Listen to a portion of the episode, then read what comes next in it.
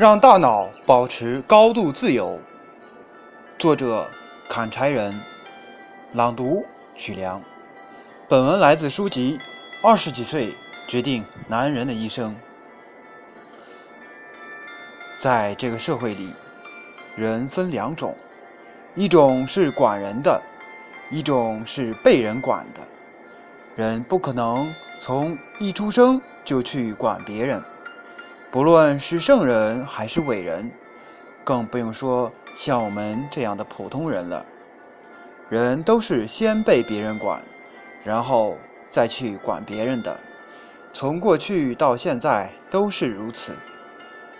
一个人从出生开始就被父母管，从上学被老师管，到上班被领导管，结婚之后。很可能还被老婆管，老了需要子女管。反正只要我们的地位不够高，职位不够大，手里钱不够多，那被管的可能性就是百分之百。人才市场里，很多二十几岁的男人揣着精心设计的简历，向不论与自己的专业有关。或者无关的招聘单位投放，简称海投。在面试的时候，绞尽脑汁、挖空心思的应对面试主管的刁难。大家这样做，可以说是在找工作，也可以说在找一个地方被人管起来。二十几岁的男人最不愿意接受的事情。就是被别人管着，毕竟被管着是一件非常不快乐的事情。可是我们找不到工作，没人管了，也没见有人真正快乐过。看来不被别人管着，也未必是一件好事情。我们被人管的目的，其实就是为了有一天管别人。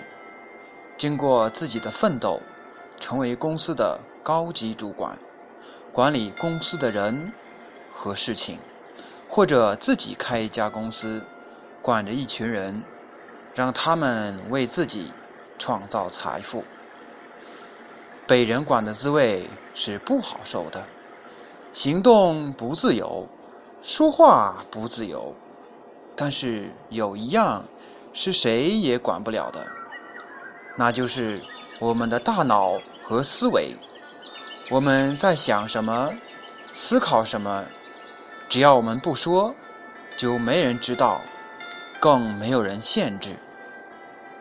遗憾的是，现在二十几岁的年轻人，一旦被人管，大脑也就被约束了，坚决的、无条件的服从，没有任何借口的执行。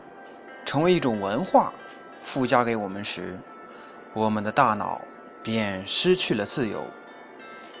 这样的结果是，一生被别人管着，一生做别人吩咐的，而且不一定是自己喜欢的或者愿意干的事情。